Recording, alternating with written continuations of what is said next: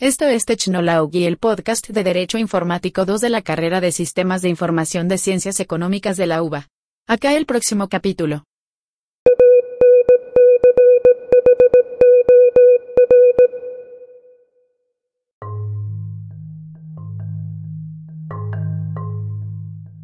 Sean bienvenidos, queridos oyentes, a una nueva edición de Legalidad en Binario. Soy Maximiliano y junto a mi compañero Gastón es que estaremos hablando sobre la Ley de Defensa del Consumidor, sus puntos clave y sobre un caso judicial muy interesante en el que está involucrada la empresa unicornio Mercado Libre. La Ley de Defensa del Consumidor número 24.420 fue sancionada en el año 1993 y fue modificada en el año 2008 gracias a la promulgación de la Ley número 26.361, en la cual se efectuaron disposiciones complementarias varias. Para arrancar a hablar de la Ley de Defensa del Consumidor, es importante saber qué es lo que tiene por objeto y qué entiende esta ley por consumidor y por su contraparte, el proveedor. El artículo número 1 dice que ésta tiene por objeto la defensa del consumidor, entendiéndose por tal a toda persona física o jurídica que adquiere o utiliza bienes o servicios en forma gratuita u onerosa como destinatario final, ya sea en beneficio propio o de su grupo familiar o social.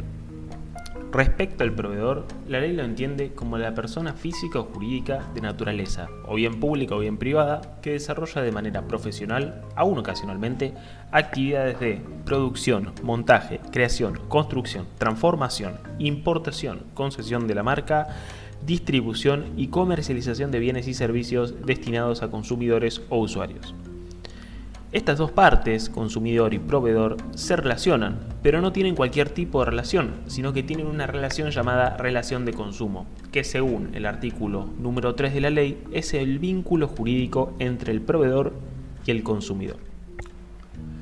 Una de las claves de esta relación de consumo es la información. ¿Qué dice la 24.420 acerca de la información?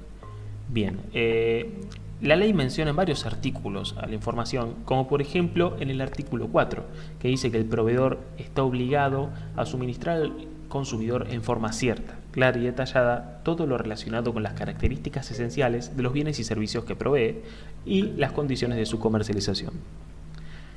Ahora bien, supongamos que se haya dado un conflicto entre las partes involucradas en esta relación de consumo, por ejemplo, no sé, una diferencia en la información que se dispuso. ¿Qué sucede con la interpretación de la ley en estas ocasiones? Bien, la ley especifica este escenario y dice que en caso de que haya una duda sobre la interpretación de los principios que establece, va a prevalecer la más favorable al consumidor. Pero, ¿qué sucede cuando este distracto que se da entre el consumidor y el proveedor este, se da en un entorno como por ejemplo eh, una plataforma digital como lo es Mercado Libre. Eh, ¿Qué sucede con el consumidor cuando no está satisfecho con un producto que adquirió en una plataforma como Mercado Libre? ¿Qué determinaría la justicia si un consumidor se siente estafado y lleva el conflicto a instancias Soy Gastón Antonio, compañero del grupo de Maximiliano Rama. Y voy a pasar a hacer una breve reseña de un caso vinculado al tema seleccionado por ambos. Recientemente, en el marco del aislamiento social preventivo y obligatorio que finalizó hace tan solo unos días, la sala del Tribunal Superior de Justicia de Córdoba dictó un interesante fallo en el cual confirmó la sanción administrativa aplicada por la Dirección General de Defensa del Consumidor y Lealtad Comercial de la provincia a la empresa Mercado Libre. La sanción estuvo motivada en la violación del deber de información contemplado en la Ley de Defensa del Consumidor en relación con una compradora que utilizando la plataforma de comercio electrónico de Mercado Libre adquirió un par de zapatillas nuevas. Sin embargo, al recibirlas en su domicilio, advierte que eran usadas. Realizó el reclamo correspondiente dentro de la plataforma, no tuvo ninguna respuesta satisfactoria de la vendedora y Mercado Libre cerró el trámite sin darle solución. En consecuencia, la compradora interpuso una denuncia ante la mencionada dirección provincial y el trámite administrativo concluyó con una sanción. En esa tarea de resolver sobre legitimidad y procedencia de la sanción aplicada a Mercado Libre, el tribunal hizo una valoración de la actividad, naturaleza, alcances y consecuencias del comercio electrónico a través de las plataformas electrónicas, sentando algunas reglas que menciono a continuación. primer lugar, comenzó estableciendo que la modalidad operativa de las plataformas digitales destinadas al comercio electrónico resalta la existencia de tres contratos distintos, comprador-plataforma, plataforma-vendedor y la relación de consumo que vimos anteriormente, vendedor-comprador. Afirmó que estos contratos tienen un elemento que los vincula, convergen hacia un mismo fin económico que es la adquisición de un bien o servicio. En segundo lugar, Luego estableció una segunda regla jurídica al señalar que una empresa titular de la plataforma digital de comercio electrónico encuadra en la figura de proveedor prevista en el artículo 2 de la Ley de Defensa del Consumidor.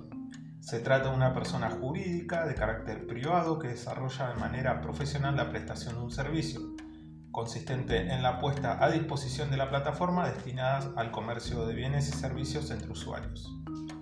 Destaca que la incorporación de herramientas y prestaciones adicionales tales como sistemas de reputación, calificación de usuario, plataforma de pago, eh, sistemas de envío, mecanismos de reclamos, etc., tienen como propósito generar confianza a los usuarios del sistema y en definitiva como objetivo final atraer a cada vez más usuarios. Reafirmó que su actividad y objeto excede la mera intermediación. Por ende, en tanto prestadora de un servicio, en los términos que indica la ley, tiene a su cargo obligaciones de información al consumidor o usuario del servicio. Y en tercer lugar, enuncia que conforme a la doctrina nacional, el deber de información es la expresión máxima de la actuación del principio de buena fe que en materia de defensa del consumidor adquiere un rango de derecho reconocido expresamente en la Constitución Nacional. Asume que los titulares de las plataformas digitales de comercio electrónico cuentan con los medios técnicos necesarios para intervenir en las publicaciones de los oferentes y deben procurar que la información sobre bienes y servicios ofrecidos sea ajustada a estándares y obligaciones de la citada norma, en resguardo de los consumidores, por supuesto. Y si no lo hace, incumple con el deber de información para con los eventuales compradores, nuestras conclusiones. Podemos concluir que las plataformas para comercio electrónico no son meros intermediarios, sino que son claramente proveedores de un servicio por el que obtienen una retribución, lo cual comprende entre los sujetos enumerados en el artículo 2 de la mencionada Ley de Defensa del Consumidor. Por ende, de acuerdo a dicha norma, están obligados a su cumplimiento. El consumidor es un sujeto que tiene una protección constitucional relevante como se ha dicho, ciertamente consumidores somos todos. Las reglas que precisa y establece el fallo con relación al comercio electrónico y un claro lenguaje prescriptivo conforman un marco para hacer más efectiva esa protección. Y como consumidores debemos también señalar que ha existido un importante avance de las plataformas, las cuales han ajustado muchas reglas y términos a fines de proteger a los usuarios compradores.